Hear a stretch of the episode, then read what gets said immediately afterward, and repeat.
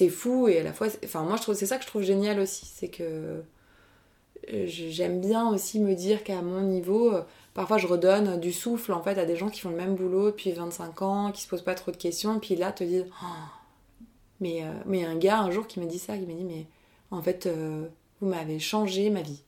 Bonjour à tous, nous sommes Lou et Benjamin. Bienvenue dans Tandem. Vous êtes dans le podcast Tel père, telle fille qui s'aventure dans les histoires de vie. Nous souhaitons partager des décennies de rires et de larmes pour célébrer la vie en général, mais surtout la vie de nos invités. Lou vient d'avoir 10 ans. Nous souhaitons partager le goût de la découverte de l'autre et accéder à des histoires de vie inspirantes. Merci de monter à bord du tandem, de partager à votre entourage et à vous abonner. C'est l'occasion pour vous de découvrir des histoires qui transportent, de trouver du sens dans nos vies et surtout de bien rigoler.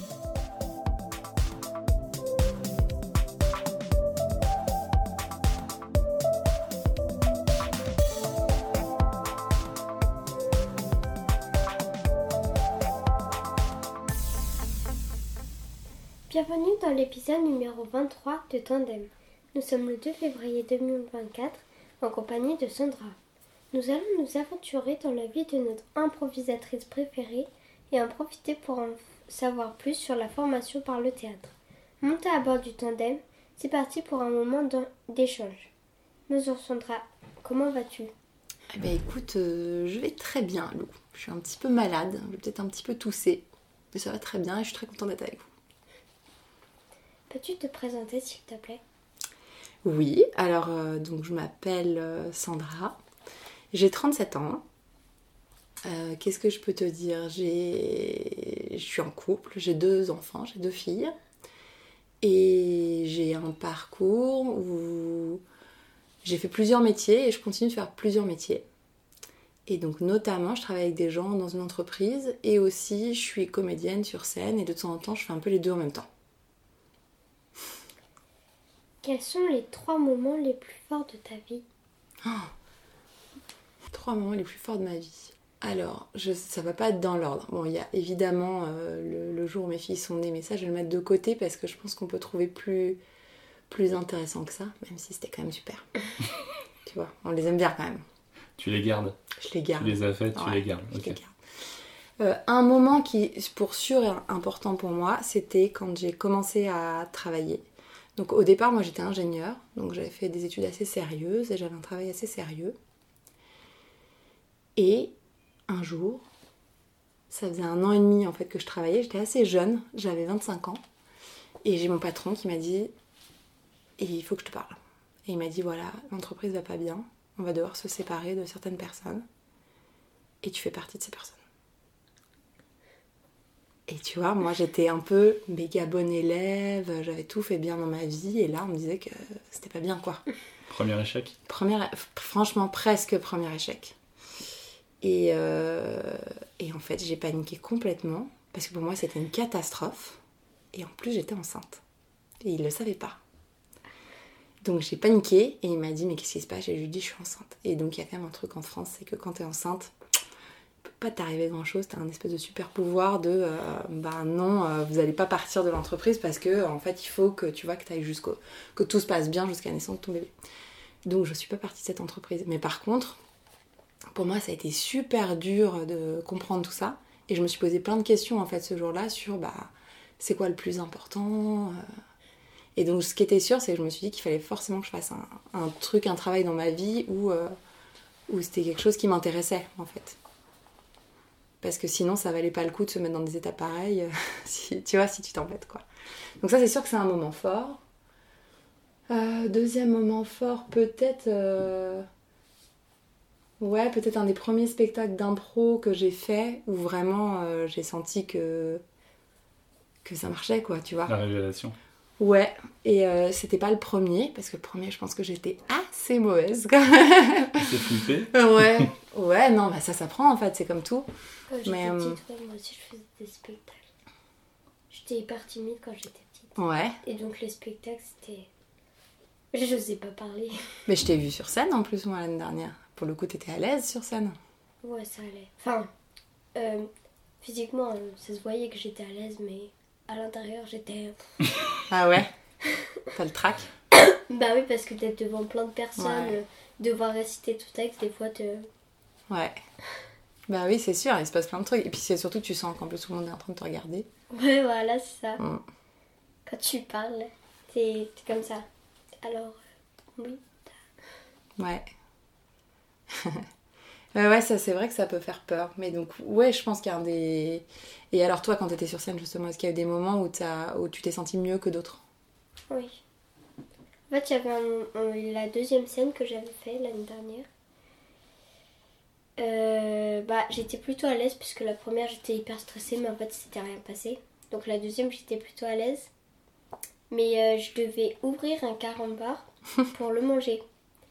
Parce que ça faisait partie de la scène. Et j'arrivais pas à l'ouvrir. Et donc tout le monde croyait que c'était fait exprès parce que tout le monde rigolait, machin. Mais en fait, c'était pas du tout fait exprès, j'arrivais pas à l'ouvrir. Et alors, t'as réussi à la fin ou pas? Bah, du coup, j'ai ouvert qu'un mini bout, j'ai fait semblant de le manger, je l'ai jeté par-dessus moi pour faire comme si de rien n'était. Très pro. Pour faire genre, euh, j'ai mangé. Ouais. Moi, quand j'étais au collège, j'avais joué une pièce où j'avais des grands gants et tout ça, j'avais une robe, c'était- un truc un peu d'époque. Et à un moment, je, devrais, je devais ouvrir une, une boîte d'allumettes pour allumer une cigarette. Donc c'était une fausse cigarette. D'ailleurs, je l'ai encore à la maison et mes filles jouent avec. C'est génial les fausses cigarettes de théâtre. T'as- déjà vu ça ou pas? Non, je crois pas. J'irai en acheter une. Ça fait très longtemps que je n'ai pas acheté ça. J'irai en acheter une pour te montrer. C'est une fausse cigarette. En fait, dedans, t'as un peu de farine, en fait. Et au lieu de au lieu d'aspirer dedans, tu souffles. Et en fait, quand tu souffles, ça fait comme un petit nuage un peu. Donc ça fait, franchement, ça fait vraiment l'effet cigarette. Et donc moi, j'avais pas loin de ton âge. J'avais une cigarette comme ça sur scène. Et donc je devais faire semblant de l'allumer. Et donc j'avais pris une, j'avais une boîte d'allumettes et j'étais, j'avais le trac aussi, donc je tremblais tout ça. Puis j'ai pris la boîte d'allumettes, puis je l'ai ouverte, puis elle était à l'envers. Donc tout s'est réparti euh, sur le sol. J'étais là. Ah donc j'ai fait un peu comme toi, j'ai fait comme si tout était normal, j'ai balayé, j'en ai pris une, je l'ai allumée, et puis j'ai fait comme si de rien n'était, mais dans ma tête j'étais là. J'ai fait tomber toutes les allumettes, j'ai fait tomber toutes les allumettes. Mais c'est pas très grave en fait, ça. Bah oui, parce que le tout, au moins, ça fait rire les gens. Exactement. Si euh, au moins ils disent pas que c'est nul et que c'est pas marrant. Au moins, c'est marrant. T'as peur de ça toi? Que les gens ils disent que c'est nul et que c'est pas marrant? Bah oui, mais c'est surtout que quand tu fais une bêtise sur scène, euh, tu, tu crois que tout va bien aller, machin, mais finalement il y a un truc et ça gâche tout, quoi. Mm. Mais euh, finalement c'est drôle, enfin ça fait rire les autres, donc ça va. Et ouais. Ah non, mais c'est intéressant. Moi, ça, c'est un des trucs que je trouve euh, un peu. euh, C'est pas que c'est dur, c'est un peu. Ouais, c'est un peu vertigineux en fait quand tu fais du théâtre et alors de l'impro encore plus, parce que du coup, t'as pas ton texte. C'est que tu te rends pas forcément compte en fait au début de, de ce que tu renvoies en fait. Et donc, des fois, tu joues, puis t'entends tout le monde rire, puis tu dis Ah bon? Tu vois, il y a un truc où au début, tu dis Mais donc c'est ça qui les amuse, et il y a un truc ça les amuse parce que ce que tu dis est drôle ou parce que c'est toi qui le dis ou parce que ils- quand ils te voient ils ont l'impression que t'es comme ceci et puis en fait tu joues complètement autre chose et donc il y a un truc comme ça qui vient vachement euh, Ouais, mais tu fais avec. Tu fais Oui. pas, tu fais pas genre. Je savais pas qu'il fallait, ri- fallait rigoler, machin, parce que sinon ça gâche tout. exactement. Mais c'est ça qui fait l'expérience en fait. C'est que les premières fois tu peux être un peu surpris et du coup tu peux avoir des gens qui euh, se disent ah bah du coup ça c'est bien donc ils vont en faire des caisses un peu là-dessus et puis c'est un peu lourdingue. Ou au contraire qui vont être effrayés un peu de dire mais qu'est-ce qui se passe? Je voulais pas que ce soit drôle ou... et donc ils vont se freiner tu vois. Et en fait l'expérience ça vient comme ça aussi de te dire petit à petit. C'est comme si tu apprivoisais un peu en fait aussi ce que tu renvoies et ce que, ce que les gens ils ont envie de voir de une toi sorte de danse pas. un peu, non ouais Ouais. complètement ouais truc de positionnement de où est-ce que toi t'as un... qu'est-ce qui t'amuse toi de faire en fait? Où est-ce que tu as envie d'aller? Où est-ce que les Mais il gens y a, y a aussi l'inverse. Quand à la base la scène est drôle, mais tu vois que personne rigole. ça c'est un peu Ça, c'est ça. Quand, Ouais. euh, quand t'es censé faire une scène drôle, mais que t'as personne qui rigole, et bah tu te dis Ah, mince. Ouais Tu, tu dirais que au début, c'est limite un triptyque entre euh, toi qui t'observe ouais et le public, et donc en fait un espèce de triangle qui peut-être s'estompe avec le temps, non? Mais il y a un truc comme ça en fait il y a une expression comme ça ça s'appelle le troisième œil en fait Ah ok. Ouais. Et euh, quand c'est un peu ça, ouais. Quand t'as le troisième œil, justement, c'est que c'est comme si t'avais un œil qui sortait de toi et que t'es en train de te regarder. Et là, c'est dur parce que du coup, tu te regardes faire. Et quand tu te regardes faire, en général, tu te dis, mon Dieu, Tu l'as plus du tout ça ridicule. vois. Si, ça peut m'arriver, hein. Ça peut m'arriver. C'est bien l'impro parce que t'as pas de texte. Enfin, tu, c'est, tu fais comme ça, voilà. Ouais, qu'est-ce que tu trouves bien toi là-dedans? Bah, déjà que t'as pas de texte, donc si jamais t'as un petit oubli, t'es pas obligé de faire. Attends, quoi Quoi Faut que je- Ah oui, ah oui, euh, oui, et donc. euh, Ouais. voilà. Alors que euh, le, quand t'as des textes et que, t'es, que tu, tu te souviens plus, bah devant tout le monde, t'es, t'es comme ça et tu, tu sais pas quoi dire. Ouais. Alors que, voilà quoi. Des fois, tu peux avoir un mélange des deux. T'as un texte à apprendre, mais si tu oublies un petit peu, bah t'improvises. En fait, je suis d'accord avec toi. Et aussi, l'autre côté, c'est que tu vois, surtout si t'as un peu peur de te dire, ah là là, est-ce que les gens ils vont trouver ça bien? Tu vois, tu disais ça tout à l'heure, est-ce qu'ils vont trouver ça drôle? Est-ce qu'ils vont pas trouver ça nul et tout? Mm. Quand t'es en impro, si t'as un petit peu peur de ça, en fait, quand t'as un texte, moi je me suis toujours dit ça, t'as un texte, si les gens trouvent ça pas bien, peut-être c'est parce que toi tu joues pas bien, peut-être c'est parce que le texte, bon, il est pas terrible, ou peut-être aussi parce que vous l'avez préparé et que c'est pas, tu vois, il y a ce qu'on appelle la mise en scène aussi, de comment tu mets justement en valeur le texte. Donc t'as plein de trucs différents. T'as... Les rôles sont un peu partagés en fait. T'as celui qui a écrit, le metteur en scène et les acteurs.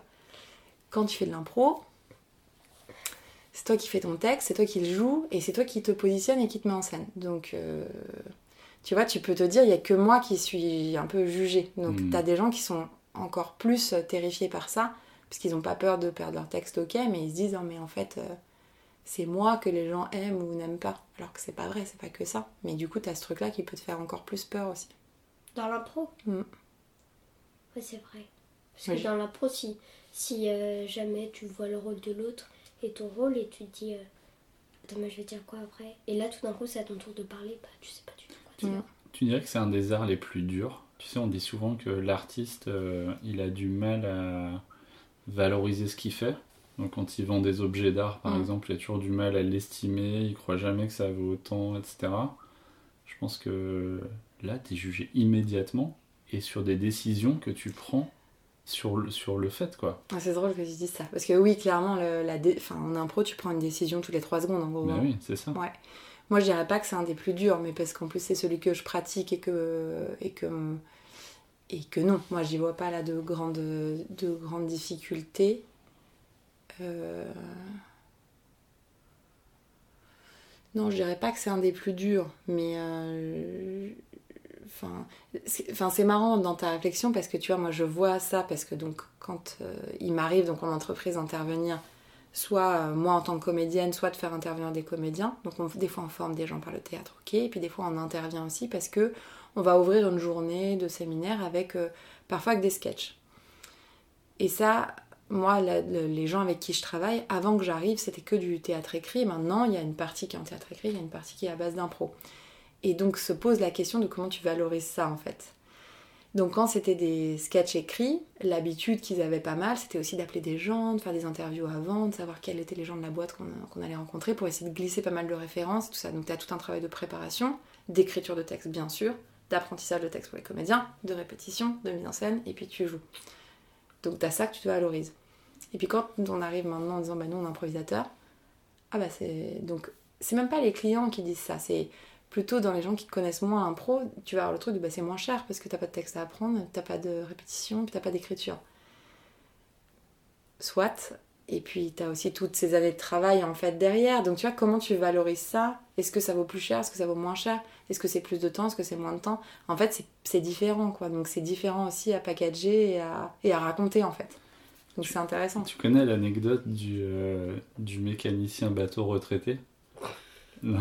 non Donc t'as un gros, euh, un gros bateau qui transporte de la marchandise de forte valeur, qui est très attendu, tu vois. Et euh, du coup, le, il faut absolument partir et bah, il s'avère que le moteur démarre pas, tu vois. Donc c'est la catastrophe. Donc ils essayent euh, tant bien que mal, tu vois, de réparer, de trouver la panne, etc. Et impossible de trouver. Et euh, bah, ils appellent euh, Maurice, euh, le mécanicien retraité, tu vois, pas le choix. Maurice, il arrive et il dit Ça va vous coûter un million. hein. non, mais attends, mais tu rigoles ou quoi? Bah, de toute façon, on n'a pas le choix. Et tu viens et tout. Et Maurice, il arrive avec un marteau, tu vois, tape un peu sur la coque comme ça, et BOUM Il met un gros coup de marteau à un endroit sur la coque, et là, le moteur redémarre, tu vois. Ok. Et donc il envoie la facture de un million d'euros, tu vois, et tout le monde pète un câble et tout ça. Donc il l'appelle Maurice, mais c'est quoi cette histoire? Tu nous as arnaqué alors qu'on a bossé toute notre carrière ensemble et tout. Et il dit un coup de marteau, ça ne vaut pas un million. Il dit non, c'est pas le coup de marteau qui vaut un million, c'est savoir où il faut donner le coup de marteau. Bah oui, c'est exactement ça. hein. Et, et tu vois, ce que tu dis, moi je le retrouve dans le conseil en fait. Ouais. C'est-à-dire que tu as, un savoir-faire, tu as une intelligence de situation, tu as plein de choses qui sont dures à valoriser. Donc tu essayes Mm. d'y mettre du, Mm. du contexte, comme tu l'as dit, euh, plein de choses. Mais ouais, il y a un savoir-faire live en fait qui a, de la valeur, je pense. Ouais. Ouais, mais complètement. Après, tu retrouves ça, tu vois, je- tu retrouves ça dans beaucoup de métiers, je pense. Et cette, euh, cette courbe, euh, ouais, cette expertise, en fait, qui est, qui, au bout d'un moment, va au-delà. C'est pour ça que tu vois bien, chez vous, vous payez des prix différents en fonction de tes seniors, juniors, etc. Et, et ça, c'est vrai que dans les métiers artistiques, tu le... C'est plus dur à apprécier, je pense, ces choses-là. Puis c'est pas forcément que ça, en l'occurrence. C'est pas que junior, senior. C'est vraiment... Ouais, c'est un... Une sensibilité, ouais, une intelligence de Ouais. situation. Et puis t'es- effectivement, tout ce qui est sur du live, euh, c'est encore différent, ouais. Et tu sais, on dit souvent, euh, j'ai entendu ça il y a pas longtemps, les gens débutants, ils pensent qu'ils sont plus forts qu'ils ne sont vraiment. Hum, Et les gens très expérimentés pensent qu'ils sont moins forts qu'ils le sont. Donc tu as une espèce de conscience du savoir-faire. Du c'est le fameux effet euh, Dunning. C'est pas Ouais, ça, ce- ouais. celui-là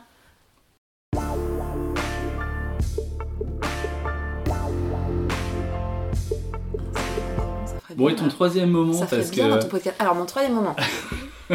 Alors, je dis, quand je me suis fait virer, que j'ai cru que c'était la fin de ma vie, une des premières fois où je suis montée sur scène et où ça a marché, et le troisième moment, oh, allez, on va dire le déménagement à Nantes quand même. C'est un peu un, gros changement de, de vie, de dire. C'est pareil en fait, hein, c'est des moments où tu te rends compte de, que tu essaies de prioriser les choses importantes pour toi. Donc là, euh, c'était un peu l'accomplissement de se dire voilà, on fait un gros projet de famille, on quitte Paris alors qu'on travaille là-bas, c'est un peu bizarre, euh, mais on se dit que ça sera mieux pour nous. Et donc, euh, ouais, je pense que le. En plus, c'est un truc qui m'a. J'ai pas beaucoup déménagé moi dans, mon... dans ma vie. Quand j'étais petite, j'ai pas du tout déménagé. et euh, après, je déménageais pour mes études et c'est un truc qui me stressait pas mal. Je crois que je suis pas très stressée, mais ça, ça me stressait pas mal. Tout ce côté gros changement et tout. Donc pour moi, c'était ouais, c'était un truc important de se dire on a, on a réussi à faire ça, à dépasser, à se dire qu'on part un peu sur un truc nouveau. Et, et voilà, donc c'est chouette. Ouais, on peut dire ça comme Je troisième croyais que tu allais dire la raclette de ce soir. Ah, j'espère que ce sera le quatrième de ma liste. C'est clair. Ouais. J'aurais pu trouver plus fou, hein. J'aurais pu te dire le jour où j'ai escaladé euh, un volcan en partant en randonnée à 3h du matin en Indonésie, ça t'aurait plu ça Hein, hein. Ah, je le garde Je pense pas que ce soit les fulgurances qui nous intéressent Ah, d'accord. Parce que On est on va creuser. hein. ok. C'est toute une histoire là qu'on est en train d'essayer de construire. Peux-tu nous parler de ton enfance, s'il te plaît?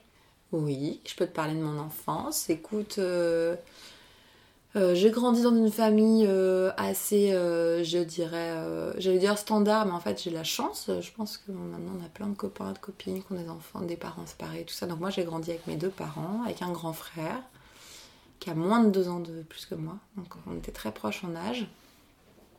Pas du tout en caractère. Et du coup c'est marrant. Et j'ai grandi en région parisienne dans un petit pavillon de banlieue avec un petit jardin. Et, et c'était cool. Moi, j'adorais l'école. J'étais très bonne élève. Je m'amusais bien à l'école. J'avais un an d'avance. euh, et ça se passait bien. Je faisais du sport, je faisais du judo. Du coup, ça me permettait d'être bien respectée, tu vois. Ça, c'était bien cool. Parce que j'étais. Je mettais des grosses branlées au mec qui. En vrai, j'ai grandi, euh, j'ai grandi à Argenteuil et euh, dans des zones d'éducation prioritaire, n'est-ce pas? Et euh, moi, j'ai jamais eu trop de problèmes. Donc, non, non, c'était vraiment cool. Moi, j'ai adoré euh, cette partie-là. Donc, mon collège et tout, c'était super cool. Euh, Qu'est-ce que j'ai fait d'autre? Ouais, j'ai fait de la danse aussi, j'ai fait de l'équitation, j'avais enfin des potes. Moi, c'était cool, j'ai pas j'ai pas de mauvais souvenirs ni de l'école ni du collège. Le lycée, ça a été encore une autre période après parce que là, c'était vraiment pour le coup les grands grands grands quoi. Et je me suis bien euh, je me suis bien marrée en fait. Moi, toute mon enfance, je me suis bien marrée. J'avais des potes assez différents. Euh, j'ai toujours des copains garçons et filles. Alors que les filles, euh, sou- souvent il y a une période où il n'y a plus que des filles autour. Moi, j'ai toujours eu les deux. Et après, tu vois, après, quand je suis partie en prépa, ouf, il n'y a que des garçons. Ouais, on était 50 dans la classe. T'imagines déjà, vous, vous êtes beaucoup dans la classe, on était 50. Mais c'était 50 le premier jour en prépa. hein. Au bout d'une semaine, déjà, il en manque quelques-uns. Parce qu'ils disent non, c'est pas possible. Et sur les 50, on était 8 filles. Ça va être pas lourd. hein. Par contre, t'as la cote assez vite, du coup. Bah ouais, c'est ce que j'allais dire. Ils, Ouais. couraient- ils vous courez un peu après, les garçons? Bah oui, du coup, le ratio est tel que franchement, t'as pas besoin d'être non garçons plus. pour une euh, fille à peu près, ouais. T'as pas besoin d'être canon de Est-ce que tu as hein. profité de cette situation Oui. oui. Oui, enfin, dans, dans- dans une, mesure raisonnable, bien entendu. Tout à mais, fait, ouais. ouais. Mais oui, je sais pas ce que je peux te dire d'autre sur mon enfance. Assez fluide, quoi. Pavillon, bon élève. Ouais, euh, franchement, euh, un peu, euh, limite un peu chiant, quoi, tu vois. Ouais. Pas foufou, pas de grosses crises d'ado. euh, Tu vois, un truc un Ça peu. roule, quoi. T'étais sur les rails, t'étais sorti ton cocon à 25 ans, quoi. Tout, tout, tout euh, Alors un peu avant parce que en fait du coup après ça, moi j'ai fait une prépa à Paris et après je suis partie en école d'ingénieur, je suis venue ici à Nantes et Mmh. j'ai décidé de faire un double diplôme. Donc j'ai décidé de partir à l'étranger. Et donc au lieu de faire trois ans à Nantes, en fait j'ai fait que deux ans et je suis partie deux ans à Barcelone. Et du coup j'ai un diplôme français et un diplôme espagnol, j'ai les deux. Et là, c'était un peu moins clean. C'était un peu plus. euh, olé. Mmh, Olé. Ah, olé, olé. C'était un peu. Oui, bah, c'était l'époque où tout le monde disait Ouais, tu fais l'auberge espagnole. Oui, oui, oui. Euh, Non, mais en fait, c'était quand même fou parce que j'étais pas si vieille que ça. En fait, j'avais. euh, J'avais 20 ans, quoi, je pense. J'avais 20 ans et tu pars dans une ville où en fait tu connais personne. Bah ouais, en fait, tu connais personne. Tu arrives dans une nouvelle fac, tu connais personne. Tu te prends, tu prends un appartement en colocation avec des gens que tu connais pas, qui parlent pas ta langue. C'est quand même un peu foufou quand même. Donc j'étais hyper contente de partir et puis le jour où j'étais à l'aéroport avec ma valise, je me suis dit un peu mais euh, juste est-ce que quelqu'un peut me rappeler pourquoi je fais ça? Enfin, tu vois, il y a un truc où c'est un peu bizarre. Mais je suis trop contente de l'avoir fait, c'était trop bien. Un peu comme ta classe de neige, Lou, là. Tu, Mais carrément. tu pars une semaine de la maison, entre potes, euh, à la Oh. bourboule. Un endroit que tu connais pas. Des règles que tu connais pas Ouais. encore. T'appréhendes un peu? Non? Tu me disais? Ça veut dire. T'as un peu peur de partir? C'est quoi ce Non, mais tu en fait, j'ai peur que, tu vois, le matin, tu te réveilles et tout, et nous, on part à 9h en dimanche. Ouais. Donc, tu vois, j'ai peur que dans le car, euh, je regarde euh, ma soeur et, et mon père euh, et moi qui part. Et tu vois, tu vois, ça. T'as peur d'avoir un peu d'émotion, Ouais, de devoir voilà, partir et tout ça? Ouais. Genre d'avoir envie de pleurer sur le moment, mais Ah, quand t'es devant toute ta classe, t'as pas envie de pleurer. quoi. ah c'est ça qui t'embêterait un peu. Ouais, voilà, ça. Après. Je pense que pff, au bout d'une heure ou deux, euh, c'est. Ouais, genre au bout d'une minute. Ouais, je. Ouais, voilà. Ouais, je pense que ça va, vois. Ce que tu décris, ça va se passer, c'est-à-dire tu vas avoir cette petite émotion, sauf que tu entends. En fait, tout le monde va l'avoir, mais, mais euh, des synchros, quoi, tu vois, tout le Ah monde. non, je pense pas parce que franchement, il y a plein. Il y a plein de gens qui disent Ouais, je suis trop contente de partir. Mes parents en ce moment ils m'énervent. Là, on sera tous ensemble. On fera des activités trop bien. En plus, on travaillera que le soir. Machin. Entre ce qu'ils disent et ce qui va vraiment se passer. Ouais, c'est vrai. Au fond, euh, ils seront un peu comme toi. Bah, bien sûr. Ils sont trop contents de partir, mais euh, quand, euh, quand ils sont dans le car, ils se disent Pourquoi j'ai imaginé ça en fait? Ouais, exactement. T'as eu d'autres moments comme ça? Comment? Parce que moi, je me rappelle précisément quand je suis parti à Lyon et que mes parents m'ont aidé à emménager mon petit appart. Tu vois, tout était Ouais. en place et tout. Donc là, tu te sens trop fort. T'es t'es le roi du monde. Ouais. Et là, tu la raccompagnes à la voiture et il se barre. Tu dis, ah, ça y est là. Dis T'as eu d'autres moments comme ça? Ou c'est Parce que tu vois, je pense que c'est synonyme de l'émancipation. Mais Tu passes un cap. Mais est-ce que ça s'est reproduit, toi, sur d'autres Mais je suis pas sûre parce que pour le coup, quand j'étais. Quand je m'étais. euh, En fait, moi, mes parents ont fait ça pour moi quand je suis arrivée à Nantes pour mes études. Donc, mon père était venu avec mon frère m'installer et tout ça. Mais c'était en résidence étudiante, en fait, sur le campus. Et du coup, euh, c'était quand même très. Enfin, globalement, les. enfin, moi, mon expérience en école d'ingénieur, c'est- quand même très. euh, très cocon. euh, Enfin, t'a- t'arrives tout de suite, t'appartiens à un groupe, en fait. Hmm. Et donc d'être là dans cette résidence, euh, bon, très vite ils sont partis, mais je pense qu'il y a trois personnes qui sont passées pour me dire qu'il se passait un truc, que machin, qu'on prenait l'apéro Mm. en haut. Et, et du coup, euh, c'est vrai que la vie a un peu démarré à ce moment-là. Et j'ai, je me rappelle moins de cette transition-là. Mais tu vois, peut-être que eux plus, puisque quand je suis partie à Barcelone, ils m'ont laissé à l'aéroport, ils sont pas allés là-bas avec moi. Donc j'ai pris ma petite valise toute seule. C'est ça qui me semble fou. C'est arrivé à Barcelone toute seule en fait. Avec une grosse valise pour le coup. Ça me l'a fait une deuxième fois. En 2005, je suis parti 5 semaines à New York tout seul. Et c'est vrai que quand l'avion est parti, je me suis dit, qu'est-ce que je fais quoi? Mm. Tu te Bon, tu te dire, mais pourquoi euh, elle vient pas avec? Et après tu te dis, ah ouais, c'est vrai, je pars tout seul. Non, mais tu vois, c'est des moments où je pense qu'ils font vachement grandir aussi. Tu vois, moi, par rapport à ce que tu disais sur la chambre étudiante, je pense Mm. qu'il y avait le poids des responsabilités. C'est-à-dire, Mm. j'avais un petit appart que j'allais devoir entretenir, euh, gérer mes flux de bouffe et tout. Je crois qu'il y avait ce poids-là. Tu dis, ah, mais ça y est, je deviens adulte, quoi. Ouais. Ça me parle hein, ce que tu dis, parce que c'est vrai qu'après, c'est pas le moment où ils sont partis, mais c'est vrai qu'il y avait ça aussi, de se dire, bah oui, maintenant tu fais tes courses, tu fais ton machin, tu gères ceci. Et de revoir mon, effectivement, mon papa me dit, bon alors regarde, on t'achète un balai pour ceci. Ouais, t'as raison, il y a vraiment ce Et tu peux truc-là. plus te cacher, quoi. Je veux dire, euh, Ouais. c'est sans filet, ouais. Ouais. Et t'es parti 5 semaines tout seul? Mm. Et c'était top. Auberge de jeunesse, j'ai fait New York dans tous les sens. Et t'avais fait quoi d'autre comme voyage tout seul avant? Bah, c'était mon premier, je crois. Et tu t'es dit, pour un premier voyage tout seul, je pars Ouais, 5 ouais, semaines. craquage. Je suis allé voir mon chef, j'avais plein de vacances à solder euh, en mai. J'ai vu des billets euh, pas chers du tout. Et puis voilà. J'ai réfléchi, j'ai réfléchi t'ai dit, après. allez, profitons de la vie. Ouais, mais c'était c'était génial. Ouais. Et tu vois, je, je, je me demande si j'en ai pas parlé dans un autre épisode, mais il y a eu un avant et un après, quoi. Hmm. Je suis rentré. tu vas rigoler, mais j'ai changé de coupe de cheveux, j'ai changé de manière de m'habiller, j'ai changé d'attitude. Et il y a plein de choses qui se sont débloquées. Ah, incroyable. Sur quoi tu dirais? Euh, dans mes relations aux autres. Voilà, en gros. Hmm.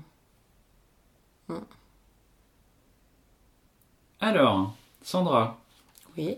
donc, 26 minutes pour la première intro, on est parti pour une heure et demie là. Le record c'est une heure et demie. hein. Ok. Et vous vous arrêtez pas à moins s'il y a un Non, on verra. Bon, on a quand même la raclette derrière. Il y a quand même une euh, raclette à un moment. ouais. qu'on assure la raclette quoi. Alors, Sandra, on a parlé d'une de tes passions, l'impro. Mais globalement, qu'est-ce qui te fait kiffer? C'est quoi tes passions dans la vie? Qu'est-ce qui te fait vibrer? Qu'est-ce qui me fait vibrer? Bah rigoler quoi.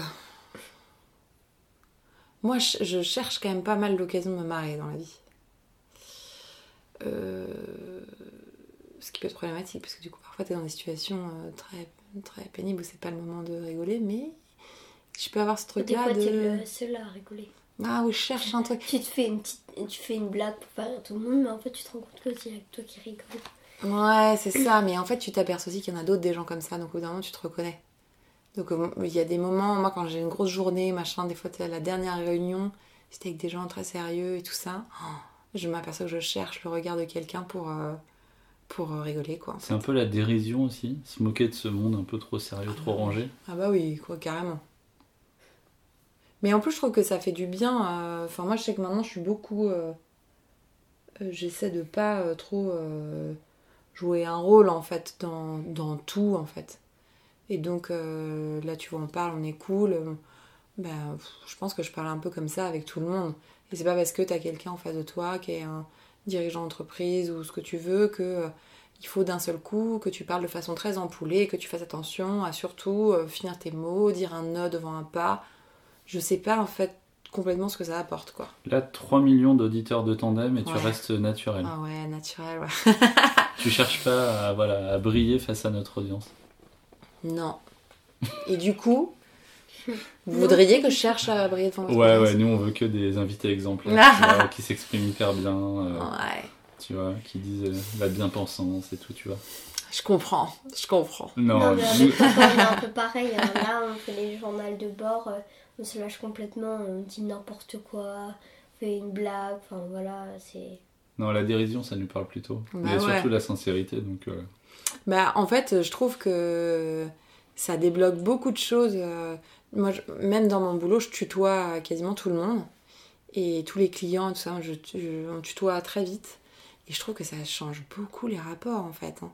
Et d'un seul coup, quand t'es comme ça, que tu te rends compte, tu te vois, tu vois, il y a un espèce de truc, oui, alors nous pourrions peut-être élaborer ceci. Puis a un moment, quand t'es bon, est-ce qu'on peut se tutoyer Tu t'appelles par ton prénom, et, d'un seul coup, je trouve que la communication est plus fluide. Et donc aussi, quand tu t'as- quand tu t'autorises un petit trait d'humour, un truc, je trouve que ça, ça simplifie vachement en fait la façon dont, dont t'interagis. Et au final aussi, quand tu dois produire des choses, enfin, je trouve que tout est plus fluide en fait dans, dans la vie et dans le travail quand t'es un peu... euh, quand t'es léger quoi en fait. Après, toi, il y a aussi ton mandat. J'imagine qu'une entreprise qui fait appel à toi, tu pourras peut-être expliquer un peu Mm. ce que tu fais, mais c'est aussi pour euh, déverrouiller les choses, en rendant les choses peut-être plus légères et prendre un autre angle. Donc, euh, c'est aussi ce qu'on attend de toi, peut-être, non? Ouais, la plupart du temps, oui. Euh, oui, carrément. Carrément parce que, euh, oui, c'est ça. Parfois, on intervient pour, je sais pas, dynamiser un peu une journée, faire en sorte qu'il y ait des messages à faire passer, mais qui passent de façon euh, que tout le monde les comprenne, que ce soit léger, que ce soit sympa, que les gens passent un bon moment et, et retiennent les messages. Donc là, oui, t'as raison. On attend de toi, justement, que, que t'arrives à, bah ouais, presque mettre du fun sur quelque chose qui n'est pas. Là, j'ai fait une grosse journée avec des gens autour du plan de développement. T'as moyen de t'ennuyer sévère sur une journée et en fait, les gens ils repartent en disant c'était énergisant, c'était stimulant, c'était inspirant et on a envie de se pencher dessus. Tu te dis on a gagné, tu vois, quand même.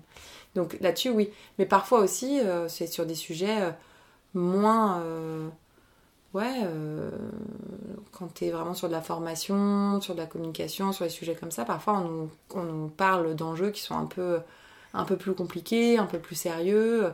Et pour autant, euh, ouais, bah, pour autant, je trouve que c'est bien de se parler de façon euh, simple et, et directe, et quand même de s'autoriser à, ouais, à pas se prendre au sérieux sur tout, en fait.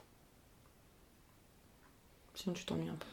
Tu dirais que l'humour, la dérision, euh, le fait de voir les choses autrement est un vecteur d'apprentissage et de remise en Ah question bah, carrément.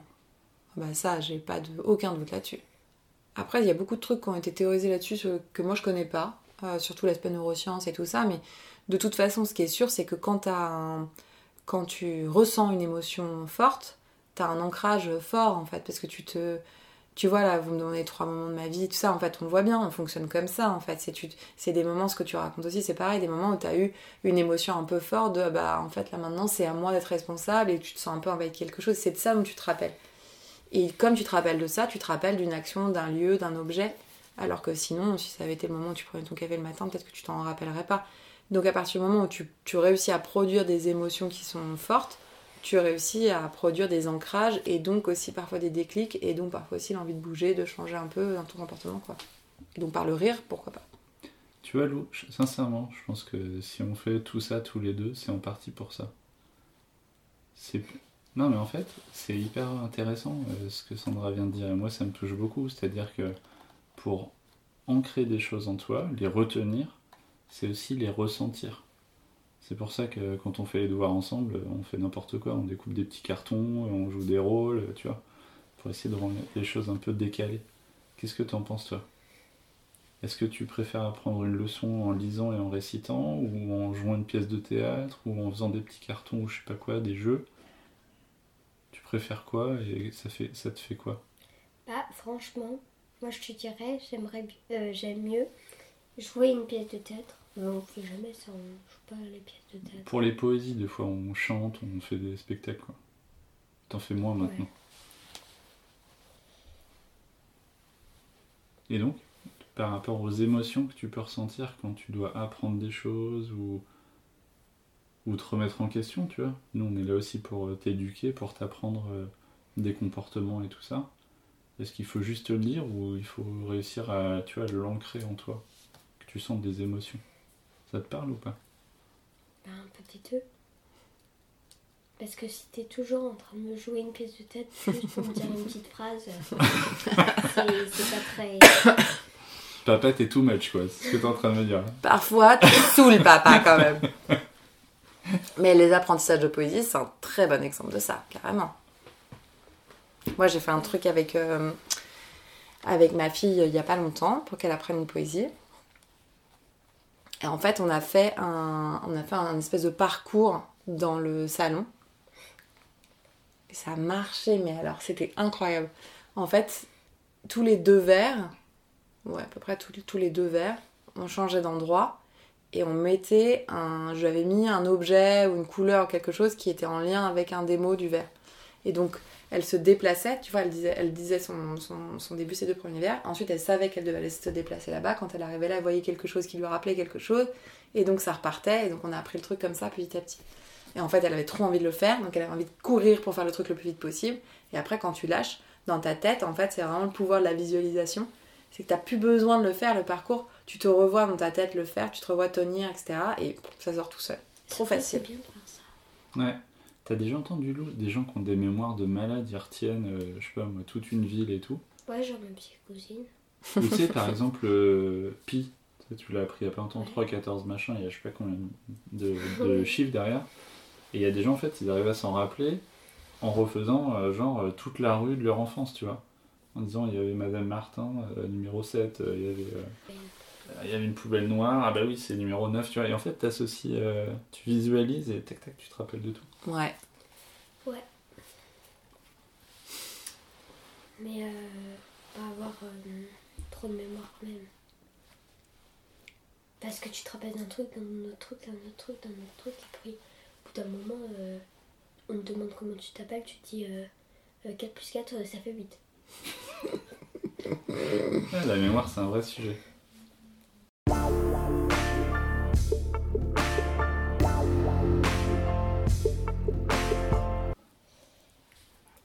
Va passer à la question bête. Tu connais la, que- tu connais la question non, mais j'ai vraiment hâte de l'entendre. La question bête, c'est le début du traquenard. C'est-à-dire que tu vas te rendre compte que Tandem, c'est un traquenard. Et donc la question bête, c'est Lou qui pose une question ingénue, mais on, on- tu vois, on va, on va continuer à Vas-y, creuser. j'adore. C'est quoi l'impro? C'est quoi l'impro? Eh bien, l'impro, c'est quand tu es à la fois auteur, acteur et metteur en scène de l'instantané. Bah Bam T'as d'autres questions Non, C'est quand tu montes sur scène et que tu joues. Ouais, c'est ça. Tu joues, euh, tu joues une scène, sachant que euh, deux secondes avant, tu sais pas du tout qui tu vas jouer, ce que tu vas jouer, où tu vas le jouer. Tu sais pas comment la scène va finir. Voilà, donc tu sais rien et tu vas quand même. De ton plein gré. Ouais. Question, Sandra. Ouais. Donc euh, on a commencé à mettre le doigt sur euh, un truc que je trouve hyper intéressant, c'est euh, les sens euh, qui se connectent à l'intellect, qui dictent tes comportements et tout ça, et Ouais. donc comment tu es capable d'ancrer des trucs. Ouais. Je crois que c'est un des sujets qui me passionne le plus et on pourra en parler pendant des heures. Tu peux nous parler un peu de ton taf et, et creuser cet aspect-là, le sensoriel, le VS, le rationnel, etc. Ah bah ouais. Euh, Alors, euh, je sais pas par quelle boule prendre. Moi, donc moi, ce que je fais, je fais des, accompagnements, beaucoup de formations, un peu de coaching, et parfois, du coup, j'interviens un peu autour, plutôt, en- on va dire, en partenaire d'événements, euh, autour de la communication. Donc, j'aide les gens à, on peut le dire en disant mieux communiquer. Très souvent, c'est de se dire avoir plus d'impact quand ils communiquent. Donc ça veut dire souvent quand tu es en clientèle, comment est-ce que tu peux mieux convaincre ton client, ton prospect pour, euh, pour derrière évidemment euh, bah, être plus performant. Mais ça peut être aussi comment tu peux, euh, beaucoup de chefs d'équipe, beaucoup de managers, comment tu peux mieux communiquer avec tes équipes pour aussi leur communiquer un peu plus clairement une vision, les emmener dans une direction qui va être propice, les motiver un peu au quotidien, proposer des choses fédérées, etc. Et puis ça peut être aussi au sein d'une même équipe, comment on peut mieux communiquer entre nous, entre les différents services, sachant qu'on a tous des contraintes différentes, des enjeux différents, et donc comment on peut gérer ça, être un peu plus intelligents tous euh, en termes de relations. Donc on parle d'intelligence relationnelle, mais on peut aussi parler d'intelligence émotionnelle sur certains aspects. Première piste de réponse. Donc moi je fais ça. Et donc je fais ça, et effectivement, moi je vais concevoir beaucoup de choses, et notamment dans ce que je conçois, j'essaie de faire en sorte qu'il y ait une part d'art de la scène, je dirais, qui vive quelque part.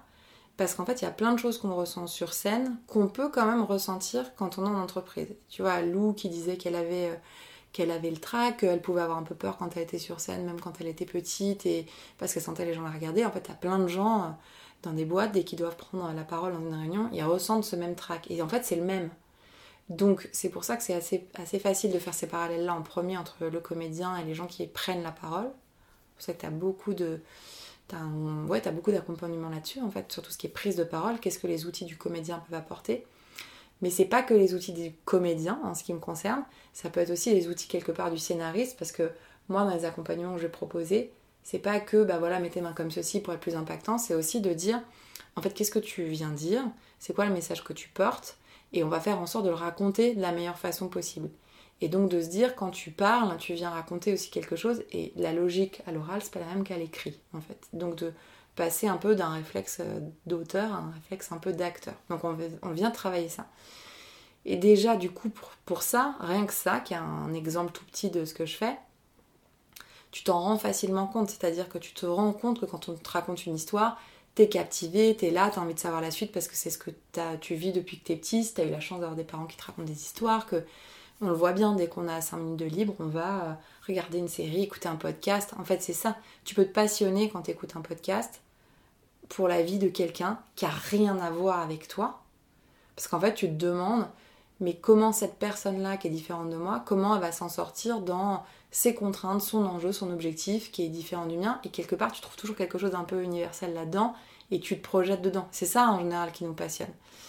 Et donc, tout l'enjeu, moi, quand j'interviens aussi, c'est de dire comment tu peux trouver euh, dans ce que tu vas raconter, comment tu peux susciter un intérêt qui est proche de celui-là, mais avec ton sujet qui est peut-être de venir présenter les chiffres du trimestre en fait. Donc l'idée c'est de se dire justement ce que tu viens faire, c'est pas que présenter les chiffres du trimestre, sinon t'envoies ton mail et puis voilà. Donc ce que tu viens, c'est que tu as envie de montrer quelque chose, tu as envie de mettre quelque chose en avant, tu as envie de valoriser quelque chose, tu as envie de souligner, tu as envie de projeter. En tout cas, prenons de l'ampleur aussi dans nos messages, dans ce qu'on raconte. Et donc la prise de conscience de ça, tu vois, le fait de passer par de raconter des histoires, etc., forcément tu crées quelque chose euh, là-dessus autour de l'émotion. Donc ça c'est un, un- une des premières choses que je peux te dire. Et après, effectivement, moi j'aime beaucoup passer par, euh, dans tous les exercices qu'on fait en formation, j'aime beaucoup passer par des petits, des exercices qui vont être plutôt sur des situations, ce qu'on appelle décadrées, où je leur dis en général, on oublie un peu euh, votre produit, ce que vous venez faire, etc. Et je leur fais faire vraiment pas longtemps, mais un exercice qui est plutôt dans une situation de tous les jours, un truc qui les fait un peu marrer, où ils se prêtent au jeu et où d'un seul coup, je mets un peu le doigt sur quelque chose, ils ont un petit déclic et c'est un moment où ils se sont marrés ou alors ils ont senti qu'ils arrivaient à faire que l'autre se livre, etc. Et donc tout ça, tu l'ancres et ça te donne envie derrière de dire, mais en fait, euh, finalement, moi, dans ce que je fais tous les jours avec telle telle personne, peut-être que je pourrais essayer de. Et donc, euh, donc ça, c'est des petits déclics euh, qui marchent vraiment bien. Et tu vois, ça, ça m'inspire quand même un truc, c'est que tu peux travailler une posture, tu peux storyteller, narrer, enrober, euh, tu peux être euh, plus performant dans ta com, mais je pense qu'il y a aussi, tu sais, vraiment le, le fond, les convictions des personnes. Complètement. Et donc en fait, la question que j'ai, j'ai l'impression qu'en fait, euh, ton, ton boulot, et je retrouve des similitudes avec le mien, c'est d'être capable de travailler sur le conscient et l'inconscient. Prendre conscience d'un truc qui nous motive, notre envie profonde, notre moteur, être capable de le conscientiser, de, d'enrichir ta manière d'être avec, ce moteur, jusqu'à ce que ça devienne inconscient et que finalement tu le, portes sans réfléchir. Est-ce qu'il y a un peu ce jeu du conscient de l'inconscient, d'aller chercher au plus profond de toi et d'aller euh, l'exprimer euh, Ouais, je pense qu'il y a un truc comme ça. En fait, il y a un truc comme ça. Je l'aurais pas verbalisé comme ça, mais je pense que tu as raison. Et hum, si tu veux, moi, la, problématique que j'ai, c'est que hum, moi, je fais que ce qui s'appelle de l'intra-entreprise. Donc, je fais pas d'inter-entreprise, donc je vais pas ouvrir une session de formation et puis s'inscrivent euh, qui veut, euh, qui, qui viennent de telle et telle boîte. Donc, moi, en fait, j'ai, j'ai une demande précise pour une équipe, on me dit bah voilà, je les réunis et ils ont quand même besoin d'avancer sur tel, tel truc. Ok. Mais ça, en fait, c'est le, c'est le demandeur. Et puis après, je me retrouve avec les gens dans la salle qui potentiellement n'ont pas demandé à être là, en fait. Et donc, moi, je pense qu'un des premiers trucs qui m'anime, c'est de dire, c'est de me dire, ok, j'ai compris là où ils veulent les emmener, j'ai compris qu'ils ont besoin d'évoluer, de bouger un petit peu dans leur posture. Et moi, en fait, mon boulot, c'est dans un premier temps, mon premier boulot, c'est de leur donner envie de le faire. Et donc, pour leur donner envie de le faire, c'est là que je trouve que c'est important d'aller effectivement chercher quelque chose où ils n'ont pas complètement conscience de là où je les emmène et comme ça derrière je leur démontre quelque part bah, vous avez vu ce que vous venez de faire c'est ça et voilà comment on peut le bosser et là ils disent ah ok c'est intéressant et en plus on va se marrer donc on y va donc je, suis- je suis d'accord il y a un truc comme ça à- Ouais, qui joue entre euh, le rationnel, le conscient l'inconscient. Tu vois, moi je voyais vachement le côté introspectif, peut-être pour des, des dirigeants. Tu vois, Mm. quelqu'un qui va effectivement euh, parler des résultats de l'entreprise à l'ensemble des salariés, il doit porter plus que des chiffres. Je suis d'accord avec toi. Mais peut-être que pour un vendeur, tu vas peut-être moins chercher l'introspection, tu vas chercher l'effet. Le, on va dire, la, la- qu'est-ce qui va les motiver, c'est l'effet, quoi. C'est quand ils vont se rendre compte que en s'y prenant de telle manière, ça fonctionne.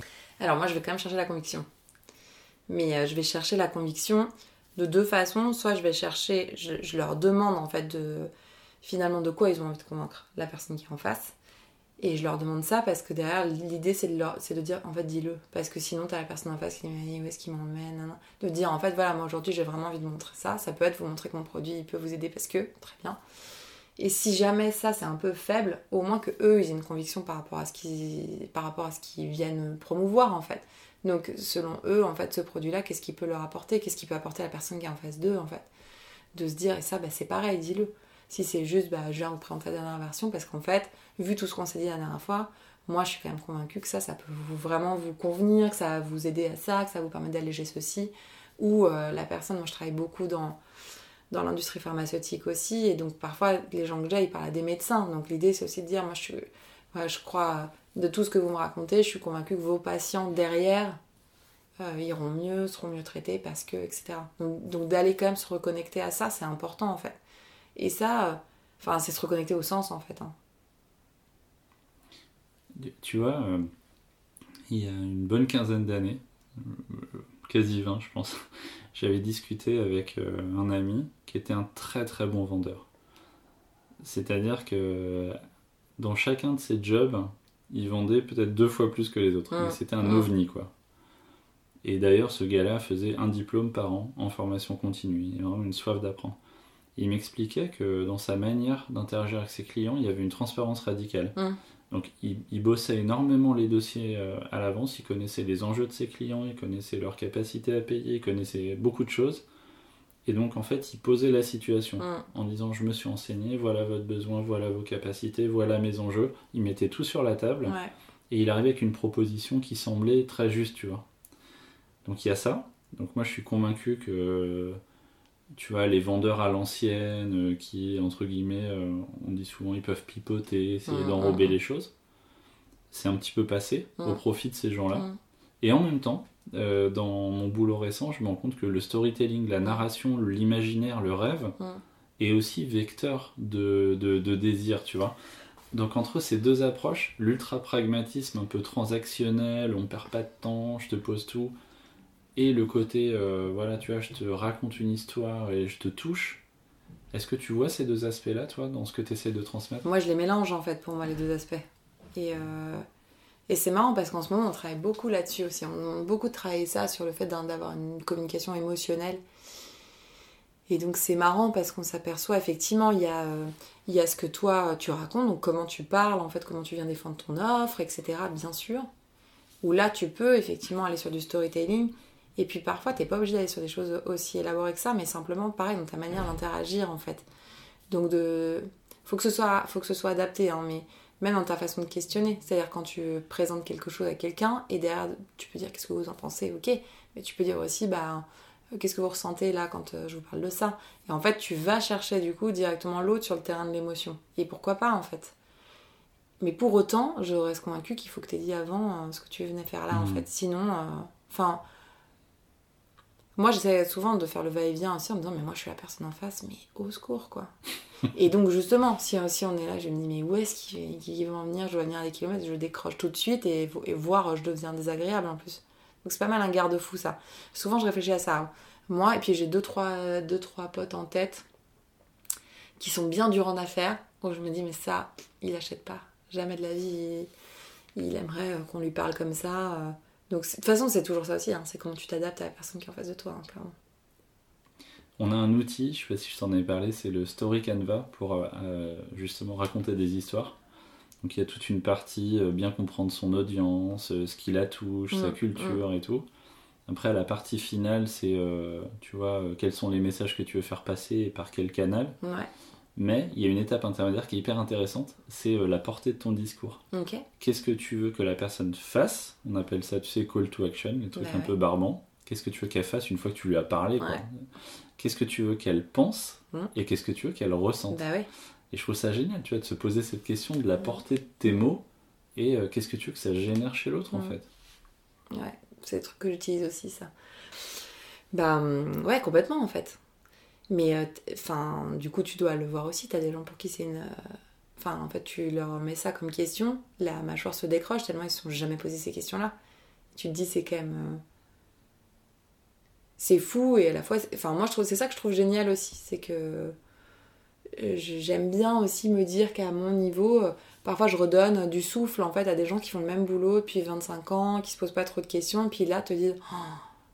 mais mais un gars un jour qui me dit ça, qui m'a dit mais en fait euh, vous m'avez changé ma vie.